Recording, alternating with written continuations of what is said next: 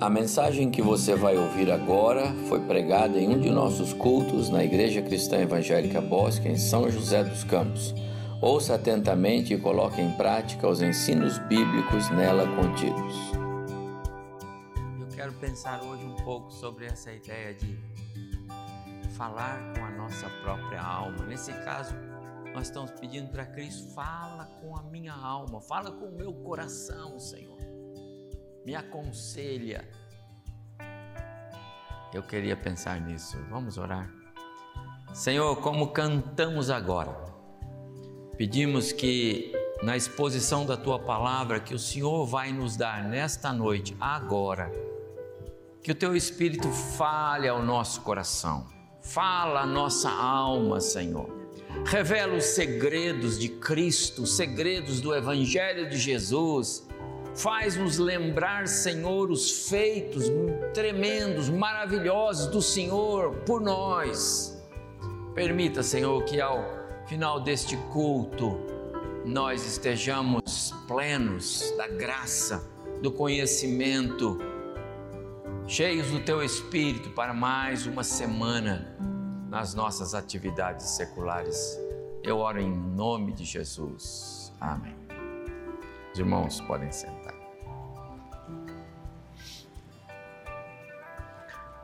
Quero convidar você para abrir sua Bíblia na carta de Paulo aos Efésios, capítulo 1.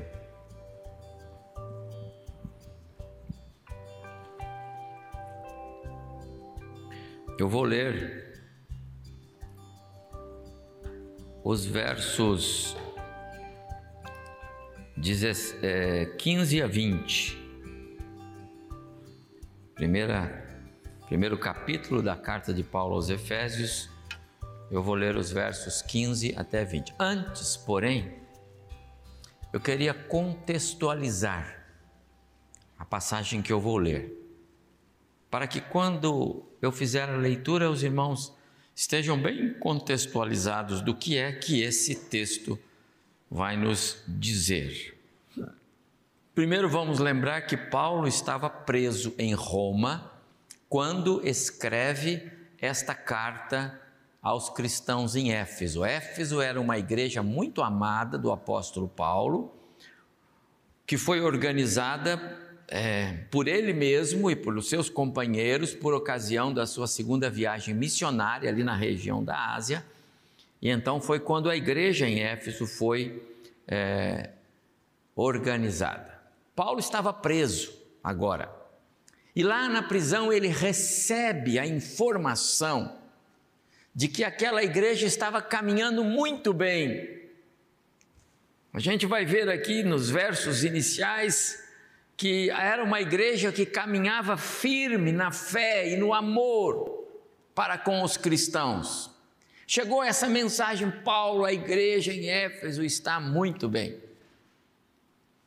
No verso 15 e 16, que eu vou começar a ler, ele vai dizer assim: Por isso também eu, tendo ouvido a fé que há entre vós no Senhor Jesus e o amor para com todos os santos, não cesso de dar graças por vós, fazendo menção de vós nas minhas orações. Desde que eu ouvi falar da fé de vocês, uma fé real, uma fé viva, uma fé que se apresenta, que as pessoas podem ver, uma fé palpável. Não é uma fé escondida, uma fé inoperante, uma fé que não produz. Não, a fé de vocês, essa fé cristã. Eu não paro de orar por vocês. Eu oro o tempo todo, eu agradeço a Deus o tempo todo pela vida de vocês. E é com base nesta expressão ou nesse contexto de gratidão que vai nascer esta carta. E aí, Paulo vai escrever para aqueles cristãos a carta aos Efésios, que também é uma carta circular que foi para outras igrejas ali na região da Ásia. E Paulo vai escrever para eles as mais profundas é, contundentes, marcantes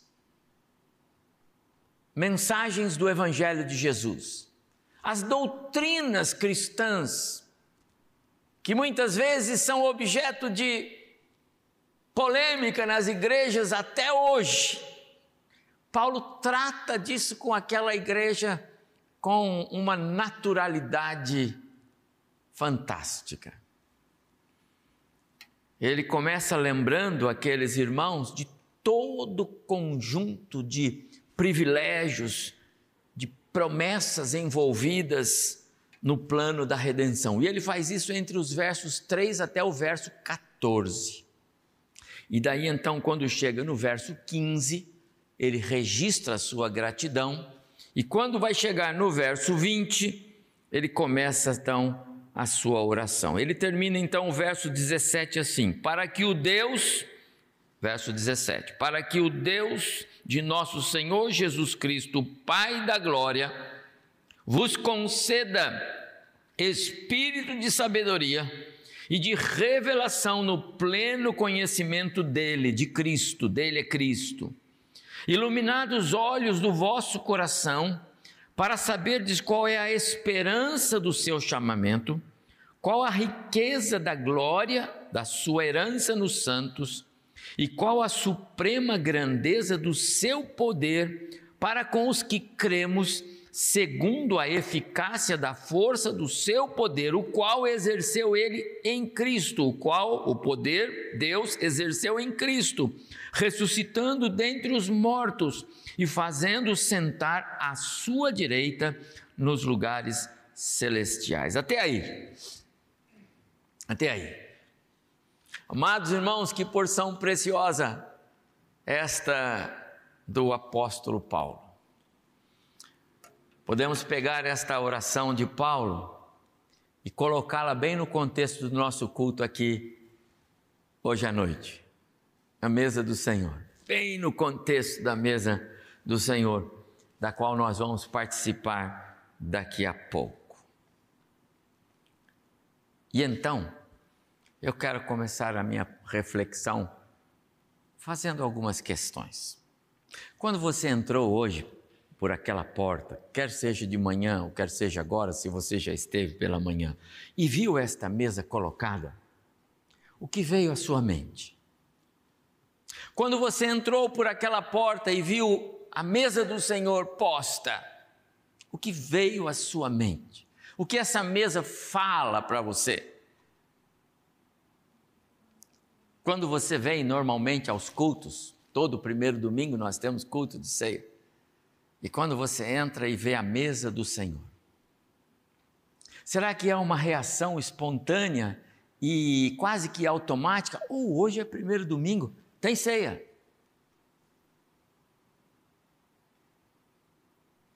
Qual a mensagem da mesa do Senhor para você? Vejam, longe de mim querer fazer desta mesa, que é tão antiga, já está na hora até de arrumarmos uma nova, não é? Longe de mim querer levar a igreja a, a pensar que os objetos que estão aqui, a bandeja ou, ou mesmo os elementos, longe de mim pensar que nós vamos cultuar ou prestar culto. Não é isto. Eu me refiro ao que ela simboliza. O que esta mesa, na sua essência, temos aqui o pão que representa o corpo de Cristo, o cálice que representa o seu sangue, o suco da uva. O que esses elementos dizem para você quando você olha para cá e diz assim: hoje tem a ceia do Senhor. A minha pergunta é sobre a essência desta mesa, os elementos. É no valor intrínseco, interior, peculiar dela, que eu quero pensar com os irmãos. E a pergunta permanece: qual o alcance desta mesa ou desse significado em seu coração? o que esta mesa fala à sua alma quando você chega. A mensagem da mesa do Senhor, ela ela umedece a sua alma, o seu coração, ela rega o seu coração ou ela inunda a sua vida, ela encharca o seu ser interior. Você consegue olhar para esta mesa e pensar em tudo que Paulo escreveu nos primeiros versos, e eu falei aqui de passagem, eu sei, mas eu sei que os irmãos conhecem. Quando Jesus instituiu a ceia do Senhor, ele disse que seria um memorial, algo para nós nos lembrarmos dele, não dos milagres que ele fez, não das curas milagrosas, não das do sobrenatural dele repreendendo a natureza. Ele queria que nós nos lembrássemos do Calvário. Agora, o Calvário por si só prega uma mensagem eloquente de todo o plano de Deus para a salvação do homem. Seria muito bom se nós desenvolvêssemos uma prática, uma prática espiritual, um exercício espiritual de darmos conselhos para a nossa própria alma. É bom, é bom aprender a dar conselhos para a nossa própria alma, falar, com, falar comigo mesmo, não é? Já pensou nesse negócio de falar com você mesmo? Alguém vai pensar, você está ficando doido, né? Não, não estou não, estou falando comigo mesmo. O salmista lá no Salmo 42, ele diz: Por que estás abatido a minha alma? Por que te perturbas dentro em mim? Espera pelo Senhor. Ele está falando com ele mesmo. Dê conselhos para a sua alma, aprenda a dar conselhos, fale com você mesmo. Fale com você mesmo. O que eu estou vendo quando eu vejo a mesa do Senhor? Simplesmente que hoje é dia de pegar um pãozinho, tomar o cálice cumprir o meu dever religioso? Ou esta mesa, ela fala? Por isso que nós cantamos o hino 344, fala minha alma, ó Cristo, fala minha alma, mesa do Senhor. Conta-me os seus segredos, faz-me lembrar a, a obra de Cristo. O desejo de Paulo, meus amados, na sua oração, está bem sintonizado com esta minha introdução à palavra. É para que aqueles cristãos conhecessem mais e mais e mais a respeito da pessoa de Jesus. Não cesso de orar por vós, para que o Deus de nosso Senhor Jesus, o Pai da glória, vos conceda espírito de sabedoria e revelação no pleno conhecimento, para vocês saberem. E aí ele vai começar a falar de tudo aquilo que ele quer que a igreja saiba. Amados irmãos, há tanta coisa que nós precisamos saber, perceber. Quantos conselhos nós podemos dar para nós mesmos nesse contexto? Quanto conhecemos a respeito de Deus, meu amado irmão. Quanto você conhece a respeito do Deus que lhe salvou. Quanto você conhece a pessoa de Deus. Como é Deus, como ele se define como Deus, como ele se apresenta. É isso que Paulo faz nos primeiros versos desta carta. Ele não só agradece a Deus porque Deus alcançou aquelas vidas que lá estão em Éfeso agora para quem ele escreve. Mas ele diz como Deus alcançou. Bendito Deus e Pai de nosso Senhor Jesus Cristo. E ele começa aquela no verso 3. E ele vai falando do chamado, do fato de Deus ter escolhido, Deus ter predestinado. Ele vai falando todo aquele contexto doutrinário. Amados irmãos, quando eu olho para esta mesa, eu tenho que me lembrar tudo que Deus fez por mim, e não simplesmente que é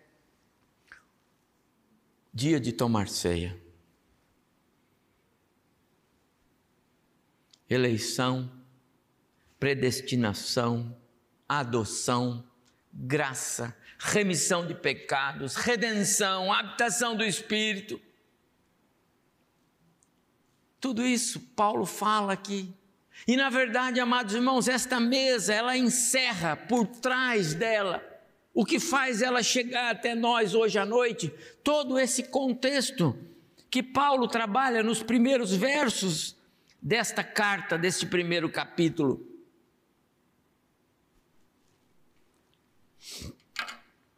Quando o salmista escreveu o Salmo 46, esta semana no culto, nos nossas reuniões de, de quarta-feira de estudo bíblico, eu falei sobre o Salmo 46. E o salmista define bem Deus. Deus é refúgio, Deus é socorro, Deus é fortaleza. Que mais Deus é para você, meu prezado irmão? Quando você vê esta mesa, o que mais você vê de Deus? Jesus disse: Deus é a verdade. Jó disse: Deus é perfeito. João disse: Deus é amor, Deus é luz. Pedro disse: Deus é santo. Deus é justo. Deus é soberano.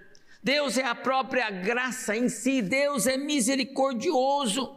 Amados irmãos, quando você olha para esta mesa, todas essas esses atributos de Deus, não só hoje é dia de ceia, hoje é dia de ceia porque Deus é tudo isso. A Bíblia, meus amados irmãos, nos diz que o nosso conhecimento de Deus é diretamente proporcional à aplicação da natureza dele em nós. Conhecemos sobre os atributos éticos e morais de Deus quando o nosso viver cristão está alicerçado na ética de Deus e na sua natureza moral. Foi o que disse Jesus no Sermão do Monte: sede vós perfeitos, como perfeito é o vosso Pai Celestial. Quanto mais próximo de Deus, mais distante do pecado. Quanto mais perto de Deus, mais parecidos ficamos com Ele. Quanto mais conhecemos Deus, mais a natureza dele e os seus atributos éticos e morais serão vistos em nós. Quanto conhecemos de Deus? Quando olhamos para esta mesa, o que ela diz para nós a respeito do nosso Deus? Por isso, Paulo, quando chegou no verso 15, que eu li para vocês, ele disse: é, por isso não cesso de orar por vós. Paulo inicia a sua oração pedindo que Deus dê àqueles irmãos uma compreensão plena de todas as coisas espirituais. Não apenas que sejam umedecidos pelo calor do Espírito, não que tenham os seus corações é, molhados na superfície, mas que os seus corações estejam mergulhados no saber, no conhecer a respeito da pessoa de Deus e de seu Filho Jesus Cristo. Paulo ora pedindo que Deus conceda àqueles irmãos espírito de sabedoria e de revelação no pleno conhecimento de Deus. Verso 17. Sabedoria aqui, meus amados irmãos, é a capacidade de discernir, de distinguir entre o caminho certo e o caminho errado. Sabedoria aqui é prudência a prudência que nos faz desviar do pecado, a capacidade de fazermos escolhas certas. É algo que vai muito além de um conhecimento intelectual, acadêmico, que a gente pode aprender numa escola, numa universidade ou com a vida. Esse saber é espiritual. Esse saber tem a ver com aquilo que nós aprendemos na nossa comunhão com Deus, de andar com Deus. Quando somos íntimos de Deus, quando o Espírito Santo fala conosco. E Paulo então diz que o, a minha oração é para que o Senhor lhes conceda espírito de sabedoria. Os sábios, os crentes sábios, e eu espero que os irmãos estejam inseridos entre esses que estão sendo dirigidos por uma sabedoria espiritual. Quando olham para esta mesa, vem mais do que hoje é dia de ceia. Ela me lembra o que o meu Jesus fez por mim naquela cruz. Ela me lembra que Deus me amou tanto que Ele me escolheu dentre tantas pessoas que na sua eternidade passada, portanto, antes mesmo de eu existir, esta mesa me lembra: Deus me viu lá na sua eternidade e disse: Eu vou salvá-lo. E que então Deus me fez parte da sua família, me deu um novo nome, que é o nome que eu tenho lá na sua família. Você tem um novo nome, irmão. Você já tem um novo nome se Jesus é seu Salvador. Quando você olha para esta mesa, esse espírito de sabedoria vai dizer isso para você, ela é mais do que um sinal de que hoje é dia de ceia. Esta sabedoria vem da alma, vem do coração, não é alguma coisa que é produzida apenas na mente. Veja, com a mente nós somos capazes de conhecer inúmeras verdades espirituais, mas elas podem não produzir nenhuma mudança no nosso ser interior. Com a mente, nós podemos reconhecer que a fé existe e que existe uma esperança, ainda que nem esta fé e nem esta esperança produzam nenhum efeito em nós com a mente, nós somos capazes de perceber que existe um poder supremo na, na pessoa de Cristo, aquele que morreu na cruz. Mas esse poder não significa nada, pode não significar nada para nós. Por quê? Porque é conhecimento pela mente. Quantas pessoas procuravam Jesus, movidos por um conhecimento intelectual? Quando Jesus foi procurado por aquele homem, Nicodemos, ele trabalhou a vida dele. E eu tenho certeza que aquele homem entendeu a palavra de Jesus. Se você não nascer de novo, não importa o seu conhecimento intelectual, mas se você não for uma nova criatura em Cristo, não pode entrar no reino dos céus. Por isso Paulo diz: Dá-lhes, ó Deus, espírito de sabedoria. Hoje não é só dia de ceia, hoje é dia de me lembrar de tudo que Jesus fez por mim. Mas Paulo continua: espírito de sabedoria e de revelação, no pleno conhecimento de Deus. Está aí no verso 17. Não há mais revelações no sentido de novidades espirituais para serem contadas para nós, está certo? Paulo não está aqui orando, pedindo para Deus contar àqueles crentes nenhum tipo de coisas novas no plano espiritual. Revelações foram dadas aos profetas. Revelações foram dadas aos apóstolos quando traduziram para nós nas Escrituras Sagradas. Agora não tem mais.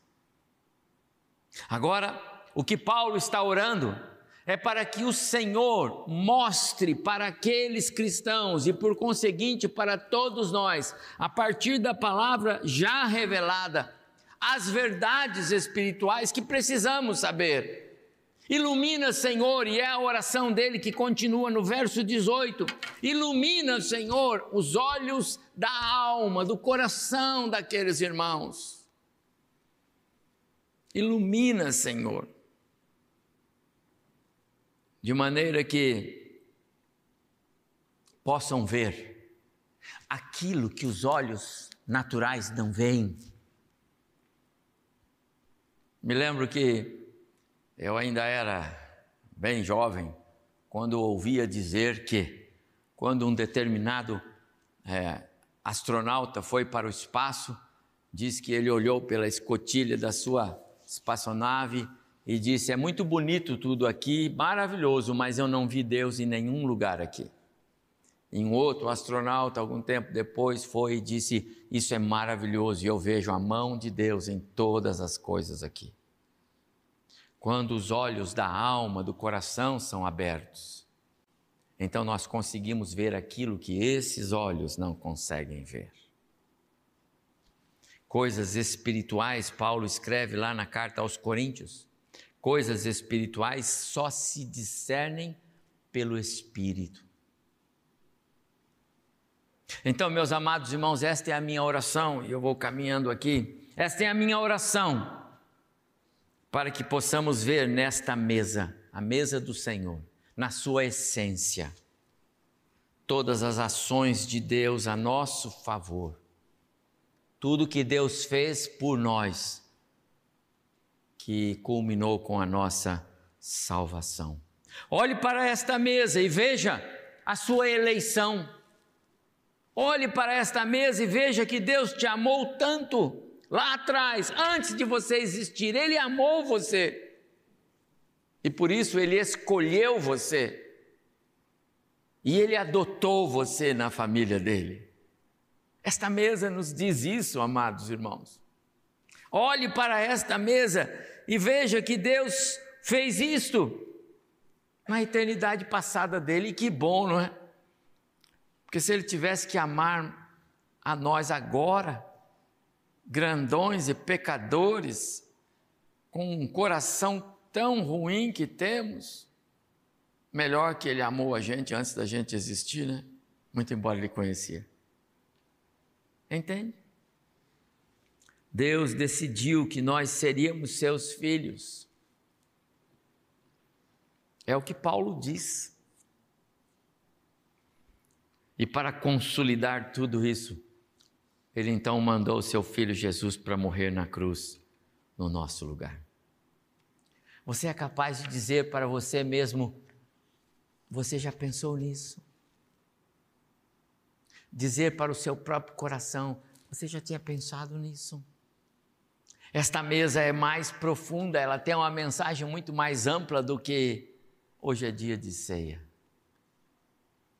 Ilumina então, Senhor, os olhos do coração deles, para que possam compreender essas verdades. E mais, compreender a esperança do seu chamamento. Está aí. Verso 18. Paulo já falou sobre esse chamado de Deus. Ele disse que esse chamado ele é manifesto lá na eleição, na escolha que Deus faz. Você sabe que não somos nós que escolhemos Deus, Deus nos escolhe. O homem está morto em seus pecados e, portanto, não tem desejo de Deus. Jesus disse: quando Pedro disse para ele: Tu és o Cristo, filho de Deus. Eu sei que o Senhor é o Messias prometido. E Jesus disse: Bem-aventurado, porque foi o meu Pai que disse isso para você. Ninguém mais pode dizer isso para o coração do homem. E é por isso, meus amados irmãos, que muitas vezes nós ficamos insistindo com alguém, você precisa se arrepender, você precisa conhecer Jesus, você precisa fazer a sua decisão, você precisa, ajoelhe agora, ore comigo. E a pessoa não consegue fazer isso. Porque quando nós falamos com alguém, a nossa palavra, a nossa mensagem para na mente. Nós não temos poder de fazê-la descer ao coração. Essa é coisa do Espírito, esse é o papel do Espírito. Quando ele vier, ele convencerá o mundo do pecado, da justiça e do juízo. Esse papel é do Espírito, mas não deixe de falar, não deixe de colocar na mente da pessoa, porque uma hora o Espírito vai pegar aquela palavra e fazer descer ao coração, e aí nasceu nova criatura em Cristo Jesus. E você foi o instrumento que colocou na mente. Portanto, pense Quando Deus faz isto, Ele faz de maneira plena. Quando você leva alguém a algum, algum convence alguém, essa pessoa pode mudar de ideia depois. Quando Deus chama, essa pessoa não muda mais. Essa é a esperança gloriosa do chamado, compreende?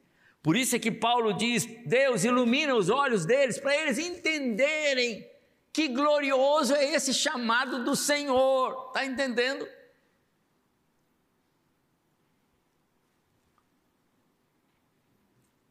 E ainda no verso 18 ele diz: E que também possam conhecer a riqueza da glória da herança de Deus nos santos.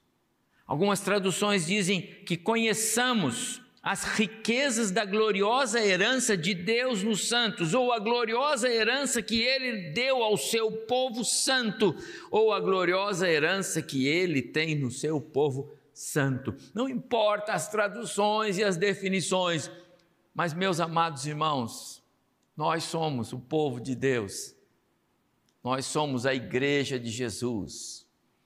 Algum dia, Jesus vai chegar e dizer para o Pai, conforme a sua oração em João 17: Pai, aqui estão os que o Senhor me deu, e eu não perdi nenhum, a não ser, e ele se refere aqui ao Judas, está certo? Sabe o que significa, meu amado irmão? Que algum dia Jesus vai dizer para o Pai: a igreja que o Senhor me deu, aqueles que o Senhor me trouxe, e que eu salvei, estão todos aqui, Senhor. Integralmente, eu não perdi nenhum. Eu trouxe todos. E Deus vai dizer para ele: Meu filho, são teus, é a tua igreja, é a noiva do cordeiro. Vivam eternamente. Que coisa fantástica, amados irmãos. É sobre isso que Paulo está dizendo. Ele está dizendo para aqueles cristãos: abram a mente do coração para vocês entenderem aquilo que Deus tem para vocês. O que Paulo quer é que o Espírito abra os olhos da alma, os olhos do coração, para que possamos entender toda a glória, todo o esplendor, toda a riqueza desse glorioso projeto de Deus de salvar pecadores e dar aos pecadores um lugar de honra, de glória, uma posição de destaque ao lado de Jesus.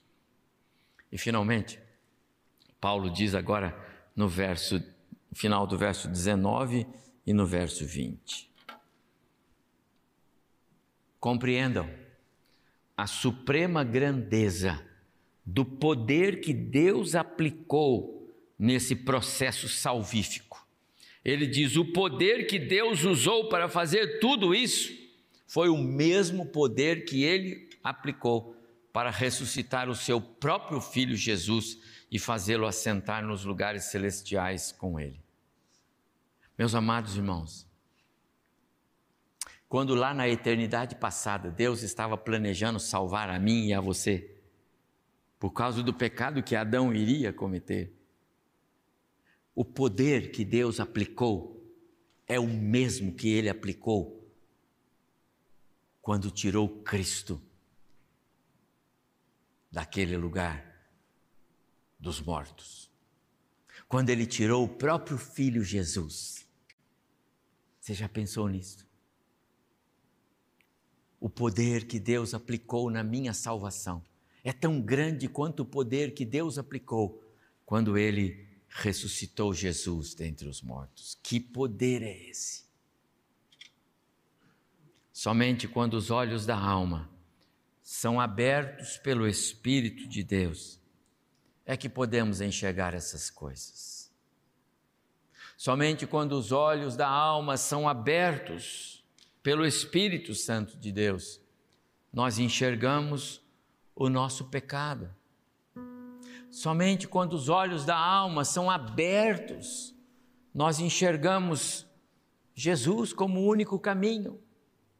Se os olhos da alma não são abertos pelo Espírito, nós achamos que tem vários caminhos para o céu. Mas quando a nossa alma é aberta e a alma enxerga, e quando ela enxerga, então ela enxerga Jesus. Quando nós somos abertos pelo Espírito Santo para enxergar com a nossa alma, com o nosso coração, nós enxergamos a importância de amar. Amar, perdoar, ter emoções, viver com dignidade diante do Pai, porque foi isso que Jesus fez. A minha oração, e eu vou terminar, a minha oração hoje com esse texto e com essa mesa, é que o Senhor possa iluminar os olhos do nosso coração, da nossa alma, para que possamos ver muito mais do que esses olhos veem. Que nós possamos ver nesta mesa todo o esplendor de Deus quando pensou em me salvar. Pense nisso. Há tantas pessoas caminhando por aí sem esperança. Há tanta gente morrendo hoje dentro desse número de 480 e não sei quantos mil brasileiros que já perderam a vida que morreram sem a esperança do céu. Que ao contrário do que alguns dizem, ah, vai descansar, não, agora que vai começar o sofrimento. Mas para você que tem Cristo no coração, você tem a esperança do céu. Sabe, eu nunca imaginei que quando minha mãe falecesse eu ficava tão feliz. Mas o Senhor realizou o desejo do coração dela. Nesses últimos anos, tudo que ela falava, ah, Senhor Jesus, quando o Senhor vai me chamar? Agora, em maio, no começo do mês passado, estive lá com minha esposa, fomos lá visitá-la, levar a ceia para ela, como sempre faço todos os meses. Ela pegava o cálice, eu tenho isso gravado aqui, cantava, Senhor, muito obrigado, quando eu vou tomar isso com o Senhor. Alegria dela, irmãos e irmãos. Minha mãe não está sepultada lá no cemitério. Ah, não. Ela está com o Senhor, junto com outros irmãos queridos daqui, jovens, adultos, senhores, senhoras, idosos, não sei. Porque nós cremos no céu. Senão, de que vale o nosso, a nossa fé? Se eu não creio na vida eterna, se eu não creio no céu, não venha na igreja, não perca seu tempo. A minha oração, Deus, ilumina o nosso coração para que possamos ver. Ilumina o nosso, o nosso coração agora, Senhor, para que não haja dúvidas na nossa fé a respeito da herança que nós temos em Cristo. Eu tenho uma herança, meus amados irmãos, é a vida eterna. Então peça a Deus para abrir os olhos do seu coração, ver mais do que esses elementos representam Senhor, ilumina os olhos do nosso coração para que creiamos de forma inquestionável nesta gloriosa esperança prometida na pessoa de Cristo Jesus. Fala a minha alma, ó Cristo. Fala comigo, Senhor. Eu quero convidar você agora, quando vamos participar da mesa do Senhor. Fale consigo mesmo. Fale com a sua alma. Fale com o seu coração. Eu recomendo este exercício.